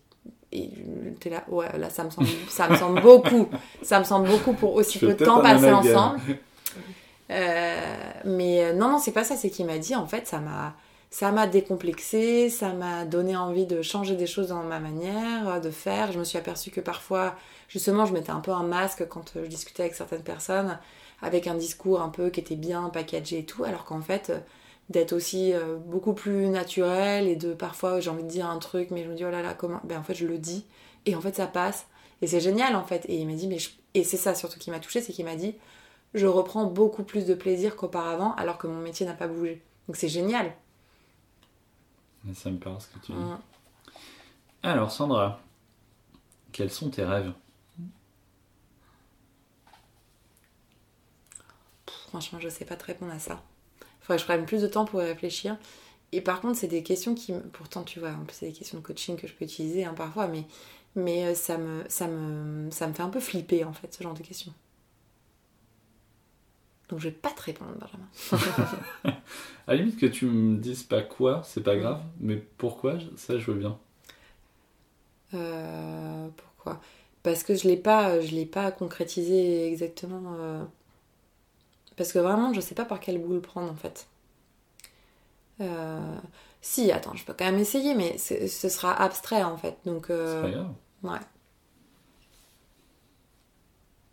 Bah moi, mon, quand même un truc important, c'est que j'aspire en tout cas à continuer à, à kiffer euh, mon activité euh, toute ma vie. Ça, c'est clair. Je vois trop de gens qui s'ennuient euh, au boulot et tout ça. J'ai vraiment pas envie un jour de me dire, bon bah voilà, mon truc s'arrête, donc je vais reprendre un bout. Tu vois, ça, c'est un truc, ça m'emmerderait. Donc vraiment, ça pour moi, c'est important de dire, euh, continuer à faire quelque chose qui m'anime et il n'y a jamais un jour où je me dis aujourd'hui j'ai pas envie. Non, en fait. Parce que j'aime bien ce que je fais, quoi. C'est trop bien. Donc ça, c'est important. Et après, ça c'est sur l'aspect pro beaucoup. Et sur l'aspect familial, euh, ouais, j'espère qu'on restera toujours euh, euh, unis dans notre petit cocon là, tous les quatre, bien sûr. Mais aussi, mes filles vont grandir. Et euh, ouais, clairement, j'espère que j'aurai. j'ai l'impression, je pense un peu comme tous les parents, mais j'ai l'impression que j'ai une relation un peu à part avec elle, qu'on a un vrai truc. Et, et du coup, ça, j'aspire vraiment à, ce que, à le cultiver. Et je sais que forcément, le passage par l'adolescence, le début de l'émancipation, quand je la laisserai dans, quand je la laisserai dans leur petite chambre à Lyon, euh, avec leur ballet et leurs courses, là, euh, bah, j'espère que quand même, même si c'est des moments où forcément euh, il faut en fait s'éloigner un petit peu, j'espère qu'il y aura, on aura toujours euh, ouais, un truc, euh, un truc intéressant à tisser ensemble. Voilà. C'est marrant, tu vois, parce que quand on, tu verras, il y a une autre question un peu dans le même esprit plus tard. Dans l'éventail des réponses, on, on- on voit un peu, tu vois, ce qui anime les gens. Et euh, donc euh, parfois c'est très euh, kiff personnel. Et là effectivement t'es pas sur le gros kiff de malade, tu vois. Parfois c'est très, tu vois, sur le côté l'humanité quoi, l'avenir de l'humanité. Ouais. Et là c'est du coup c'est très très personnel, tu vois. Et en même temps il y a rien de sensationnel, mais en Mais même temps c'est tellement riche.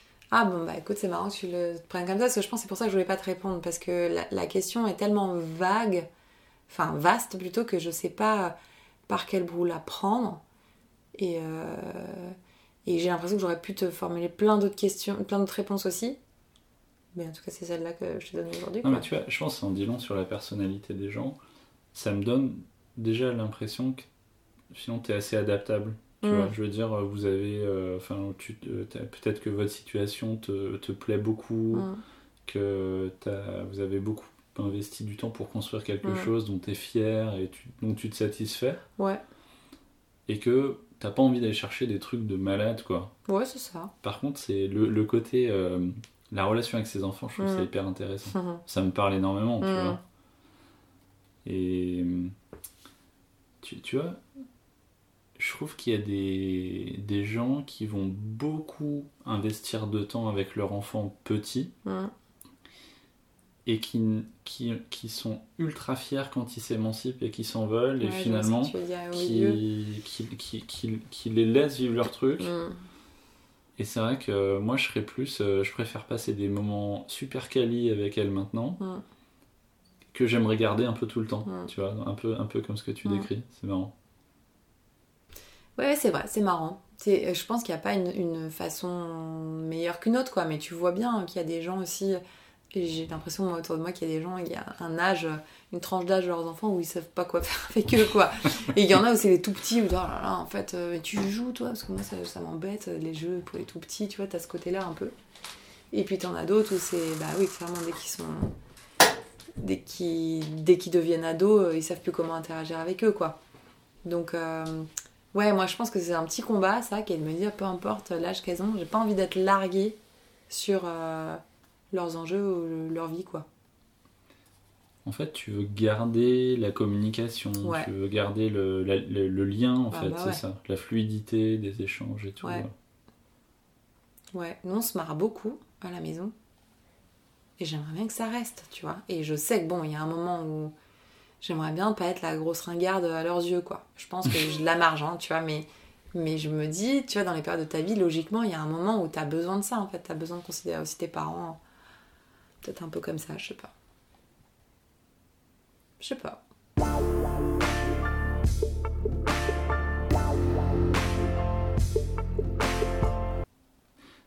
Tu vois, euh, on a eu un peu une révélation avec Lou l'autre fois, on a interviewé euh, Camille, et euh, je sais plus si on en a parlé l'autre fois, mais elle nous parlait du triptyque euh, la victime, le bourreau, le sauveur. Ouais. C'est... Ouais. Ouais, et elle qui a clairement été identifiée en tant que sauveuse, tu vois. Et euh, donc euh, le jour où elle a fait tous ses tests et tout, elle était trop contente quoi. Moi je suis la sauveuse. Et en fait, la nana lui a dit mais en fait t'as pas compris. la... la sauveuse, si elle veut sauver les gens, c'est qu'il y a une raison, tu vois. C'est pour exister. Le problème du sauveur, c'est qu'il il devient bourreau. Parce qu'en fait, il va, il va vouloir aider. Et tu vois, ça fait tellement écho. Moi, je te jure, t'arrives avec un projet immobilier, un projet professionnel. Faut que je ramène ma fraise, je vais te coacher, je vais te. Ouh, et en fait, euh, j'espère, tu vois, que, que, que je vais trouver le juste milieu avec mes enfants, quoi. Ah ouais. Tu vois, c'est là que Ah je veux ouais, je comprends.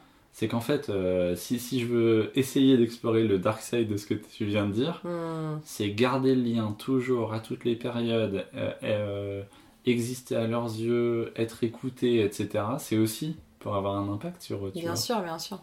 Et donc réussir à trouver ça sans les étouffer, quoi. Bah ouais. Ou sans intervenir quand on. Quand Lou, elle t'a l'a pas demandé, quoi. Est-ce que papa, il est un petit peu trop... Est-ce que, est que j'interviens trop dans ta vie? Non, ça va. C'est quoi la fois où tu... C'est quoi la fois où tu t'es dit, ah là, papa, euh, c'est bon, quoi, il peut garder son avis pour lui euh. Je, je réfléchis parce qu'il y a dû avoir plein, mais des toutes petites fois comme ça. Ça va, je vais pas trop loin, quoi. C'est juste Ouais. des... Ok. C'est juste des fois où les soirs je rentre, j'ai un problème et. Euh. Je sais pas trop. Genre, je te coach pour euh, améliorer tes méthodes pour faire tes devoirs. T'en as pas marre de ça que je t'explique toujours comment il, il faut faire les meilleures méthodes Je sais pas. Bah, tu me dis toujours les meilleures méthodes, mais toi, c'est yeux, des ouais. trucs importants. Tu les marques sur un carton, tu gardes tes cartons, machin. Enfin, toi, euh, pff, on comprend rien. Euh, Mais après, ça t'aimes bien parler aussi. Je pense que. où il y a peut-être eu des fois aussi où j'avais besoin que tu m'aides Mais en fait, tu m'as parlé autre... juste vraiment d'autre chose. Ah Et ouais. c'était pas ça que j'avais envie que tu me dises. Tu sais, un jour, j'étais allée faire les courses toute seule à Lidl. Et j'avais eu un problème avec la machine, machin. Et là, je range, je, ra- je raconte, je raconte tout à papa. Papa, il me dit alors, par rapport aux gens qui ont, qui ont des accidents, ceux qui sont très malades et qui vont en mourir, ceux machin, et ben toi, ton problème, il est vraiment tout petit. Et j'avais envie de lui dire non, mais ça, je m'en fiche. Moi, j'aimerais que tu me dises comment je peux faire pour régler ça. Et puis t'étais, non, mais par rapport à ceux qui sont très très malades, machin, j'avais envie de te- dire, non, mais papa, je m'en fiche carrément de ça. J'ai j'ai juste envie que tu me dises comment on fait pour euh, régler ça. Ouais, la compassion, ouais. Et ça, c'est un vrai sujet. L'empathie, la compassion, euh, je peux en avoir beaucoup dans certains cas, mais des fois, pas du tout. C'est bizarre. Alors, Lou, on est censé arriver sur tes questions improvisées. Normalement, t'as ton petit carnet, mais là, j'ai l'impression que t'as pas trop de questions, là. Non, je pas trop de questions. T'aimerais poser des questions à Sandra? Je sais pas trop quoi poser comme question, franchement. Pas d'impro aujourd'hui? Ok. Alors, Sandra, quelles sont tes sources de motivation profonde Quel est ton moteur? Tu m'avais prévenu, hein, tout à l'heure qu'il y en avait d'autres. Euh, alors, euh, en fait, c'est une question comme ça, t'as peur de. Enfin, moi j'ai peur de répondre à côté, donc je vais peut-être répondre un peu à côté, mais c'est pas grave. On va dire que quand je fais quelque chose, euh, j'ai. Qu'est-ce qui, me motive? J'ai pas. j'ai- J'aime bien simplifier les trucs complexes. Parce que j'aime bien avoir euh, les idées claires en fait. Donc j'aime bien savoir où je vais. Donc euh, j'ai besoin quand même. Ouais, j'ai besoin de simplifier les choses. Et j'ai besoin aussi. En fait, une de mes motivations, c'est de garder de la légèreté dans ce que je fais. Ça, j'ai mis ce dessus il y a quelques années et, je suis très contente d'avoir mis ce. C'est-à-dire que, d'ailleurs, c'est peut-être une autre question que tu as, c'est que moi, une des peurs que j'ai, c'est que justement, on se, on se fasse un peu happer par la vie, par les responsabilités, par le. Oui, que ce soit pro ou perso, et que du coup, on devienne un peu chiant en fait. Et qu'on ait que des discussions très sérieuses, et oui, c'est ceci, soit c'est très factuel, soit c'est très philosophique, mais. Et en fait, moi, je trouve ça cool de continuer à avoir euh, du second degré, de pouvoir se marrer, de pouvoir parler de trucs très futiles au milieu de trucs hyper importants. Et donc ça, je pense que c'est un moteur euh, que j'ai envie de mettre euh, sous le feu des projecteurs parce qu'il faut lui redonner ses lettres de noblesse en fait. Et j'ai une petite passion pour ça d'ailleurs. C'est pareil, je m'aperçois depuis peu que c'est ça en fait qui motive sur des gens qui sont quelque part des purs euh, un peu entertainers, tu vois, qui sont là pour... qui sont, qui ont besoin de faire marrer les gens, d'amuser. Et tu vois, c'est les gens que tu peux être content de croiser une fois de temps en temps. Et puis tu te dis, oh là, mon Dieu, mais jamais tu pourrais vivre avec quelqu'un comme ça, tellement. Mais en fait, je trouve que ces gens-là, ils font du bien aussi, euh, globalement, au monde, quoi. Voilà. Non, mais ça, ça me parle vachement parce que 40 ans passés, des filles qui grandissent, euh, un boulot sérieux, tu vois, moi je me trouve trop sérieux. Hmm. Alors après, euh, je sais pas, avec Lou, euh, pour le coup, je crois qu'on a une relation où euh, on, on- on voit beaucoup de légèreté, on fait n'importe, on fait n'importe quoi, on s'est bien trouvé là-dessus. Euh, ouais, non, mais genre, tu te rappelles pendant le trip en tandem? Qu'est-ce qui s'est passé? Mais on partait en live. de- C'était journal de bord. Ils ont pas trop été écoutés, mais voilà. Pour les 300 millions d'auditeurs qui nous écoutent, on va aller Les voir. Et bah, euh, on disait n'importe quoi, on faisait des blagues et tout. On, euh, on- vraiment, on se lâchait comme si on parlait à quelqu'un qu'on connaissait depuis. Et même sur euh, le vélo, on chantait, Ah bah on, ouais. on faisait n'importe Bah, quoi. On montait, tu me grondais un peu quand même, parce que Hmm. tu disais, ouais, tu pédales pas, tu pédales pas. C'est comme à chaque fois qu'on passait devant quelqu'un, j'entendais une petite remarque du genre, ah bah celle derrière, elle est tranquille, elle pédale pas, bah si. Et des fois, tu vois, t'as même papa qui lève les jambes pour voir si je pédale. Et alors? Et alors, bah oui, normalement, je pédale. En descente ou? Hmm. Bah, Ah ouais. c'est surtout que quand tu lèves les jambes, moi j'ai le réflexe d'arrêter de pédaler. Parce que si toi tu Bien pédales joué. pas, moi je pédale pas. Ah, mais Ouais, bien joué, Lou, c'est presque convaincant. tandem. Non mais c'est vrai, hein, parce que tu sais, le tandem, les pédales elles vont en même temps Ah bah que oui. celles de devant. Donc quand tu vois que la personne de devant, elle arrête de pédaler, Ouais, tu dis ah bah faut, faut s'arrêter, du coup tu t'arrêtes. Ouais, c'est un bon. Et donc, tu vois, pour finir. euh, Mais a- le vélo, juste, le vélo, c'est très propice à ça, justement. Moi, j'adore aussi ces moments-là parce que tu Partir en live. Bah oui. En fait, tu changes tes repères, en fait, je pense. Et donc, d'un seul coup, t'as plus les, les- tes repères habituels où t'as tes mains. Et donc là, ouais, tout est possible. Et euh, ah ouais, je pense que c'est très, très propice à ça. Et donc, tu vois, euh, je vois la direction que je suis en train de prendre. Et je vois un ami de, mon père euh, qui était incroyable. C'était le. À chaque réunion de potes et tout, tu vois, il faisait des longs discours, tout le monde était plié. euh, un, sens de l'humour, tu vois, assez poussé, une sensibilité, tu vois, pour cueillir les gens, les, leur raconter des histoires. Ça, ça me parle beaucoup. Bah, Mais- Quand t'as un groupe d'amis, il y a toujours quelqu'un qui est comme ça. hein. Mm. Qui est là pour te dire n'importe quoi. euh, Et pour euh, quand euh, t'es un peu triste, et bah toujours pour te, te faire rire alors. Tu vois, la vraie question, j'adore ce que tu as dit. Genre, euh, ah, on a un environnement, euh, tu vois, et du coup, dans son environnement, on s'enferme un peu, Ouais. on perd ça. Ça, c'est hyper intéressant ce que tu viens de dire.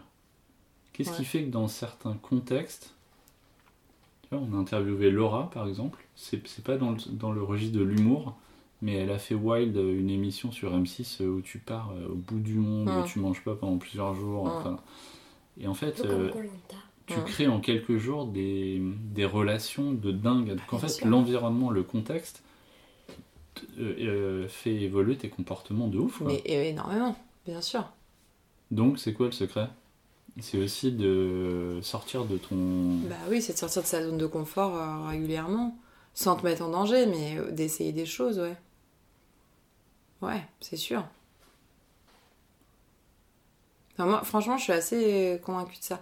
Et ça, tu vois, moi, c'est un truc que je regrette aussi. Tu repars, ça fait un peu vieux hein, de dire ça, mais tu repars, je sais pas, euh, oui, 15-20 ans en arrière. Moi, quand je partais en vacances à l'étranger, euh, on n'avait pas vraiment de smartphone. Donc euh, tu partais à l'étranger, tu, disais, tu t'envoyais des mails à tes amis pour dire bon bah je pars trois semaines, en gros vous aurez pas de nouvelles de moi pendant trois semaines. Et tu coupais internet, tu coupais tout et machin. Et tu profitais de tes trucs. Et puis là maintenant, bah en fait juste tu prends ton téléphone et puis t'arrives, t'atterris, puis tu le rallumes, puis tu te connectes au wifi et puis en fait c'est rien qui change. Et je trouve que le fait de reproduire comme ça trop ton environnement, de le copier et de le déplacer, ça te coupe cette, euh, cette possibilité de, de, de vraiment switcher un peu dans ta tête. Et quand t'es parti 5 semaines tout seul à New York, je sais pas quel âge t'avais, bah à mon avis ça devait être comme quelque chose comme ça aussi. 23 ans. ouais. Et alors tu t'étais gardé Alors, tous tes euh, repères ou pas? Il y avait, il y avait quand même un peu d'internet. J'avais un petit blog, donc j'écrivais des petits, des petits trucs. Il y avait un peu de Messenger, mais je crois que j'ai dû parler à 2-3 personnes. C'est quoi ça? C'était un chat. Mais euh, ouais, alors après, tu vois, par... ce que je retiens quand même dans ce que tu dis, c'est euh, le faire tout seul ou le faire en collectif, c'est différent. Sortir de. Moi, euh, tu vois, avec les tripes à vélo, euh, c'est c'est tous ces machins-là. Des fois, je, je m'aventure dans des bricolages, c'est des montagnes, mais je, mais je suis tout seul. Par Mhm. contre, emmener d'autres gens dans tes délires, Ouais. ça, c'est pas pareil. Non. Et c'est là que c'est pas facile. Enfin, je sais que nous, on n'a pas encore craqué le truc, mais. euh, Mais. euh, Parce qu'il faut être un peu raccord aussi quand tu veux faire ça, quoi. Mais euh, c'est pour ça que je, trouve quand tu pars. euh, Tu... Enfin. Moi, la première, hein, tu vois, je, décroche, je suis une bossée, je suis euh, scotchée sur mon téléphone. je trouve ça insupportable en fait de l'extérieur. Et pourtant, j'en suis la première à faire que ça. Et bon, bah là, t'es sur ton vélo. Bon, bah déjà, ton téléphone, il est pas sous ton nez, en fait. Tu fais autre chose. Donc, les gens avec qui t'es, peu importe qui c'est, en fait, tu les regardes et tu leur parles sans être attiré toutes les deux secondes parce que t'as ton truc qui vibre et que t'as un message euh, dont, en plus tu pourrais te passer, quoi. Et donc, tu, tu te forces aussi, quand tu pars à vélo, tu te forces à être dans des moments comme ça. Tu, tu te rappelles, Lou, une des dernières étapes qu'on a faites, peut-être la dernière étape, où on s'était arrêté dans une boulangerie et il y avait des gens qui étaient venus nous voir en nous racontant qu'ils avaient fait plein de tandems euh, quand ils étaient jeunes et tout, tu te souviens? Et en fait, il y avait une espèce de fascination euh, mutuelle. Limite, on était dans le love, quoi. Tu Bah vois, on ouais. avait envie de tout se raconter. Bah ouais. euh, En mode on se connaissait depuis 10 minutes, mais on avait l'impression qu'on se connaissait depuis tout petit. Ouais. tu partages un truc, ça, tu vois. Bah ouais. T'as une proximité d'un seul coup, ouais. Ouais, ça m'est arrivé moi déjà. Je, je rencontrais quelqu'un, Et là, on parle d'un truc, euh, 5 minutes. Puis là, tout d'un coup, t'as envie de lui dire Ah ouais, tu sais, tu te rappelles. Enfin, euh, ouais, je me rappelle de quand j'étais petite, machin. Alors que tu la connais, la personne, depuis, que depuis 10 minutes. Ça t'arrive des fois de rencontrer des gens? Moi j'ai l'impression que c'est un peu moins dans notre tranche d'âge, mais tu rencontres des gens et tu sens que ça fit et tu peux te parler pendant à l'infini quoi. Ouais, alors moi pas exactement comme ça, mais en tout cas avec, euh, l'impro, dans le monde de l'impro, c'est assez particulier les rencontres parce que comme euh, ça déconne quand même beaucoup, et euh, moi il y a plein de gens avec qui j'ai joué des tonnes de spectacles, je peux à peine te dire ce qu'ils font dans la vie en fait, parce qu'on parle pas de ça. Et donc quand tu te rencontres, on n'est pas sur un truc euh, de discussion, de justement de, de ce que de ce que t'as fait de ta journée, de qui t'as rencontré, ou même euh, d'idéologie en fait. C'est que c'est souvent la rencontre se fait sur une connerie, sur, sur un truc où tout de suite tu rentres dans un truc où ça déconne et où tu te marres d'un truc qui est en train de se passer. Et donc, pour moi, ça c'est vraiment les, relations que tu as avec tes amis, c'est beau, beaucoup plus fort quand tu as fait des choses ensemble plutôt que quand tu as discuté de choses en fait. Donc plus tu fais des choses ensemble, plus tu remplis ta boîte à souvenirs. C'est toujours la même histoire de l'émotionnel hein, pour moi.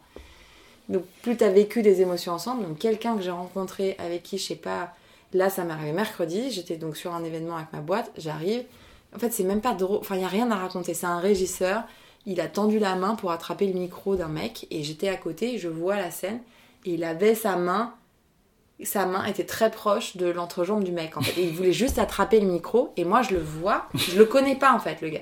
Juste je vois le truc, la scène me semble hallucinante. Et je dis à la personne concernée, je pense qu'il veut ton micro, je donne le micro, dans ma tête je me dis c'était très bizarre comme geste. Et puis je vais pas souligner la personne je la connais pas. Mais en fait je rends le micro, nos regards se croisent et on a explosé de rire. Et il m'a dit, je lui dis c'était très bizarre, il me dit je sais, je sais pas ce qui s'est passé, je n'osais pas l'interrompre. Bon bref, et donc en fait juste on- nous on a juste fité là-dessus à chaque fois que je la croisais dans la journée, on a rigolé. Et pourtant, je sais même pas, je crois comment il s'appelle. Mais euh, je pense que je le recroise demain, je rigole parce qu'il s'est créé quelque chose. Et donc je trouve que ça, voilà, ouais, avec les gens de l'impro, ça t'arrive beaucoup de te marrer sur un gros truc et, le, et tu peux nouer des relations très fortes avec des gens. Et je sais pas du tout euh, où est-ce qu'ils habitent et ce qu'ils font dans la vie en fait. Tu vois, j'ai entendu un truc il y a pas longtemps. Il paraît que ce qui va euh, unir le plus deux individus, c'est pas tant de mieux se connaître et tout ça, c'est la contemplation. C'est-à-dire t'es dans un même endroit. Tu sais, il y a souvent le cliché du coucher de soleil en Mm, fait. mm. T'es là, tu sens l'autre, Mm. et en fait, il y a un truc qui te dépasse et qui, qui, qui t'enveloppe Bah ouais. et qui te met dans le même truc. Tu partages un truc, tu partages une expérience euh, émotionnelle ou pas d'ailleurs, enfin si, toujours. Ouais, ensemble. Ouais, c'est sûr. C'est fou quand même.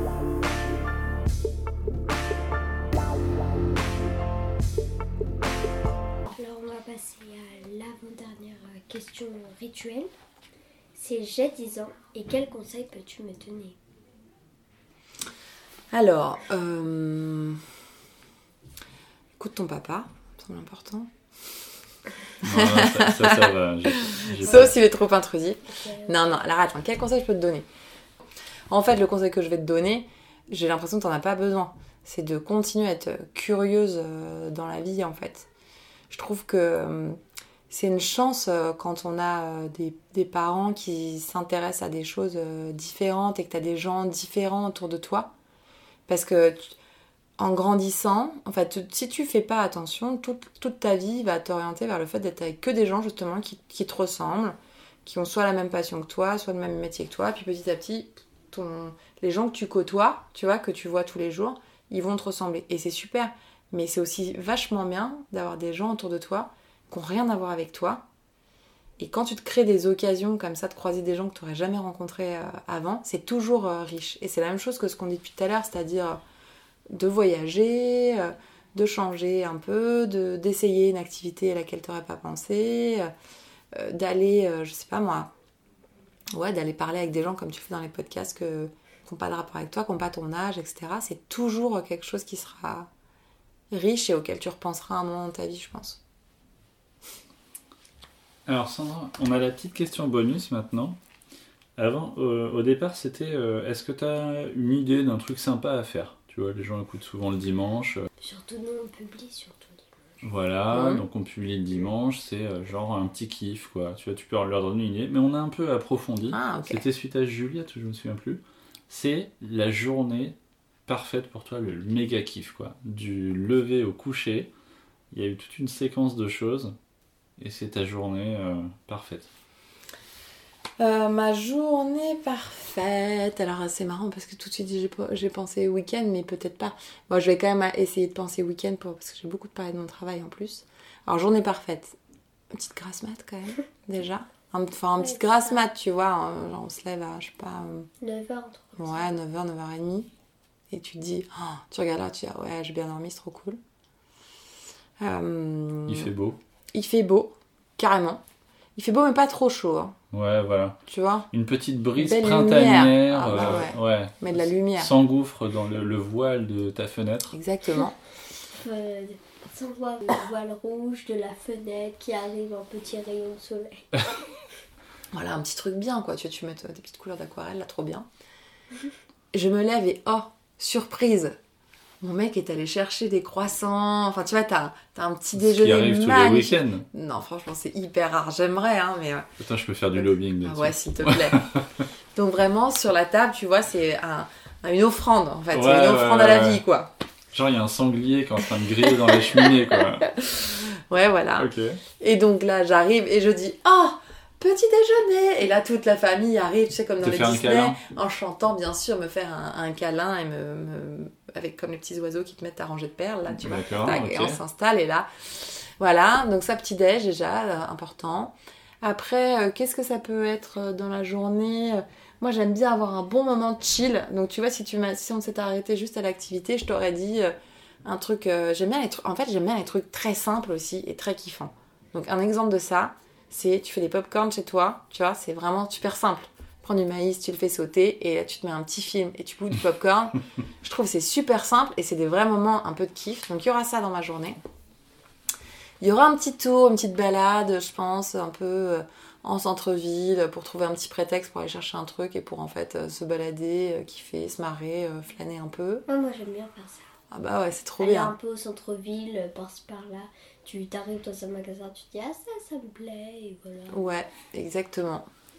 Et ça, et ça j'aime bien, et je le fais pas assez, faire des moments comme ça, mais que avec une seule de mes filles.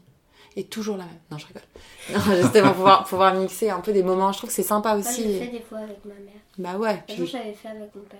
Mais il y avait, il y avait une faute à moi. Avec nous. Mais là, les podcasts que vous faites tous les deux, tu vois, d'avoir des petits moments tout seul aussi euh, avec un de tes parents, c'est trop bien. Non, on le fait pas mal, ça, quand même. Bah ouais. Des moments avec une seule. Ouais. Bah, Donc moi, là, je on le fais est- pas assez. souvent ensemble, hein, papa. Souvent on est tout le temps en train de faire des trucs euh, tous les deux. Enfin, Ouais, on est une team. Vous êtes trop une team, quoi. Vous êtes trop les meilleurs, en fait, tous les deux, c'est pour ça. Grave. Euh, ouais, donc il y aura ça, il y aura forcément un petit moment ouais, de, de, de chill comme ça. Oh, peut-être que ce sera un jour je joue au théâtre, tu vois, le soir Ouais. quand même, pour bien kiffer, euh, kiffer sur scène, euh, rigoler, et puis sortir de scène et débriefer pendant euh, deux heures du spectacle qui a duré une heure et quart, sinon c'est pas drôle. Boire des coups avec les copains, euh, voilà, rentrer dans la nuit, euh, sur ton vélo dans la nuit, avec ce sentiment de liberté, rentrer chez toi, passer ton petit portail. Ouais, c'est une bonne journée, ça. Une bonne journée, et pourtant une journée assez, euh, Ouais, tu ouais, vois, Bien sûr. pas faux folle. euh, On en revient à ce qu'on disait Plaisir hein. Ouais. samedi quoi. Ouais, genre un samedi. Ouais, parce que moi j'aime pas trop le dimanche. Ah ouais? Parce que le dimanche, dès le matin, je me réveille et je me dis ah non, demain il y a école. Ah ouais. C'est, c'est, ça gâche toute la journée. Mais on a un secret, c'est la soirée du vendredi soir. La soirée du vendredi La soir raclette avec. rend le week-end. euh, sûr. ouais. J'avais oublié de dire que dans ma journée idéale, la- veille, tu vas au soir ou le soir même, il y a une raclette. Ouais, ouais. Ah bah bien Ou sûr. raclette ou euh, inviter des amis. Enfin, Bah bien sûr. En Ouais. fait, ça, se trouve, bah, juste Oui, c'est vrai que un j'ai- film avec. Non mais c'est vrai que t'as raison. Bah ouais, moi aussi, remarque, je dis qu'il y avait des potes le soir. Moi j'aime bien avoir un bon équilibre de ça le week-end, c'est à des moments bulles, euh, tous les quatre. euh, Moi j'aime surtout bien m'embêter, pro- profiter des soirs là où le lendemain il n'y a pas école. ah Bah ouais.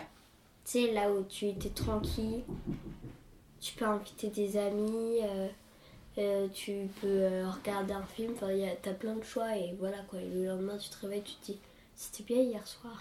Si, Ouais. si- si ça se trouve, Sandra, on Mhm. est en train de te mettre sur les rails Ah, du plus beau jour de ta vie. mais c'est possible C'est demain. Attends, on est le 3 février 2024.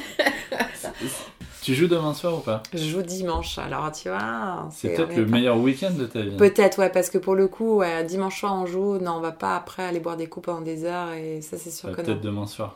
Peut-être, Donc, ouais. donc déjà, Julien, faut, qu'on, faut que je le briefe là. Ah, sur le petit-déj Et Carrément. Demain matin, croissant. Ouais, carrément. Parce que ce que tu ne sais pas, c'est qu'il y a toute une équipe. Ah, on est tous là, les caméras sont ici, ici, regarde ce qui t'attend. Ouais. On a mis en place un dispositif pour que tu vives le- la plus belle journée de ta vie. Mais à fond.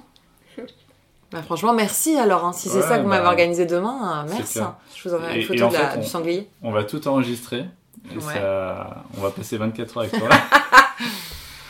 Voilà, on sera avec toi pour euh, profiter un peu. Ah, bien sûr. Mais attends, je glisse quand même la petite question parce que je suis un peu frustré. Ouais. Si tu avais une baguette magique Ah. dans le monde dans lequel on vit, T'es un peu frustré de la- de l'avoir faite. Qu'est-ce que On peut ferais pas finir le- le- l'épisode sans. Bah là, euh, clairement, je ferai quelque chose pour euh, stopper. euh, En fait, je j'arriverai pas à finir ma phrase parce que forcément, je parlais du changement climatique et, euh, et de toute cette angoisse qu'il y a autour de ça. Et en fait, si j'avais un rêve, c'est plutôt ça. Si j'avais un rêve plus global, c'est que j'arrive pas à être euh, pleinement euh, mobilisée sur le sujet. J'arrive pas. J'ai des convictions, mais euh, elles sont pas ultra poussées, donc j'arrive pas à être actrice euh, pleinement du sujet comme beaucoup de gens, je pense. Et du coup, ça m'arrange d'avoir un espoir fort qui est de se dire, mais franchement, parmi tous les gens qui montent des boîtes en ce moment, il y en a bien qui vont trouver des trucs, qui vont faire en sorte qu'en fait, le problème actuel n'est plus un problème, puisque ça y est, ils ont une solution et que donc d'un seul coup, on peut se tranquilliser sur nos modes de vie, tu vois. Et c'est ça, en fait. Et je me réfugie derrière ce truc de me dire, écoute, moi, j'agis pas, mais, mais vraiment, j'espère que les autres le font et qu'ils sont en train de trouver un truc, tu vois. Donc si j'avais une baguette magique, je pense que je ferais en sorte que parmi toutes les startups qui se montent en ce moment, t'en aies qu'il y ait une vraie solution pour les problématiques qu'on vient Donc peu Sandra, ce que tu ne sais pas encore, On est là pour réaliser tes rêves. c'est que demain soir à 19h, il y a un entrepreneur, Oh là là, t'imagines il y a un entrepreneur qui va venir chez toi J'adore. et en fait, il va te présenter son projet. Hmm.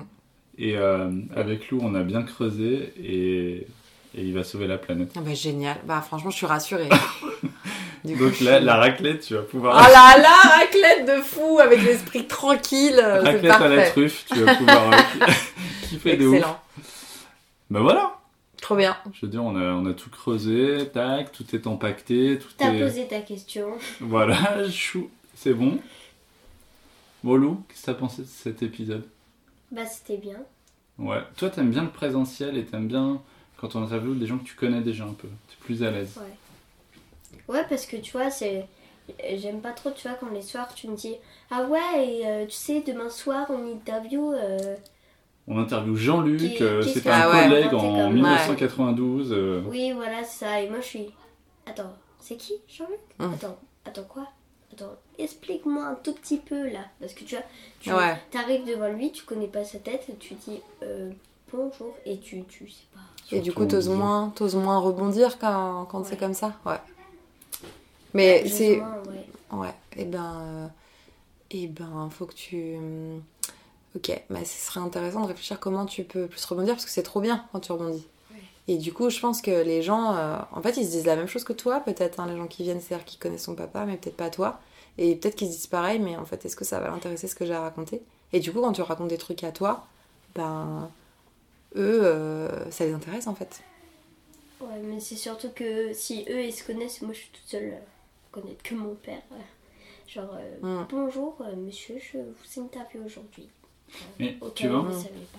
je pense que c'est une vraie difficulté pour euh, nos invités, c'est Mm. de composer avec, euh, Un enfant, avec nous deux. ouais. Ouais.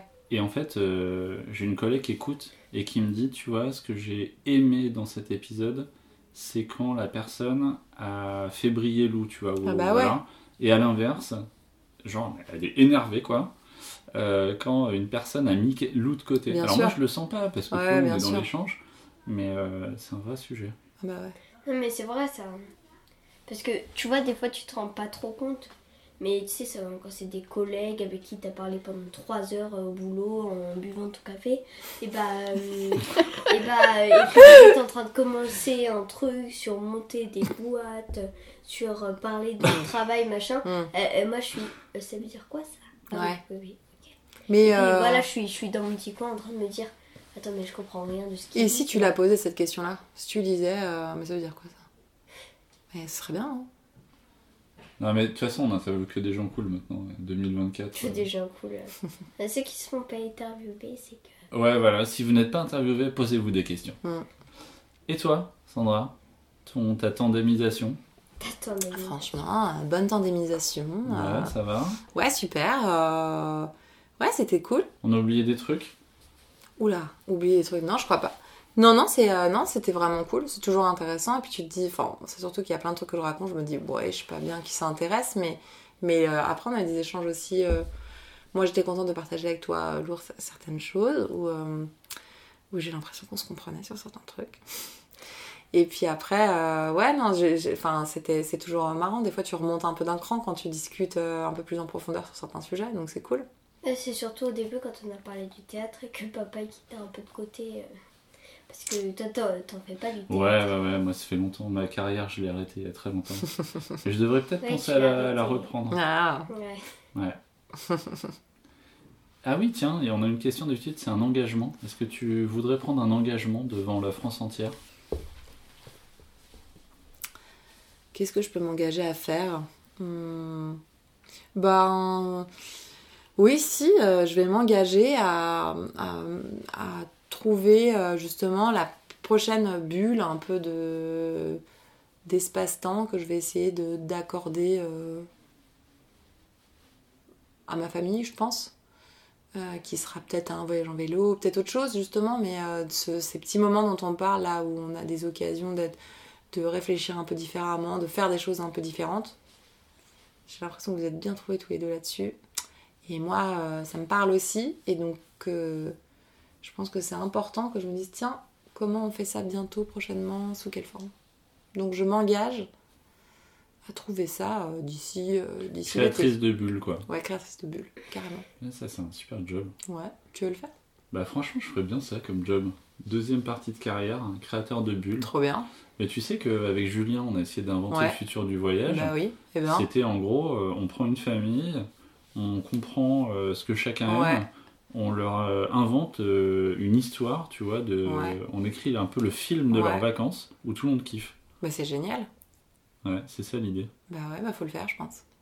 Allez, C'est parti on tape, on tape, et c'est parti Bon, un énorme merci Sandra, c'était trop bien. Bon, j'avais pas trop de doutes, hein, t'es une bonne cliente. Mm. Et moi j'ai beaucoup aimé ce moment. Toi Lou, ça va? T'as bien aimé? C'était cool? Et bah merci à vous deux. Et à bientôt À bientôt pour de prochaines aventures C'est parti pour la raclette.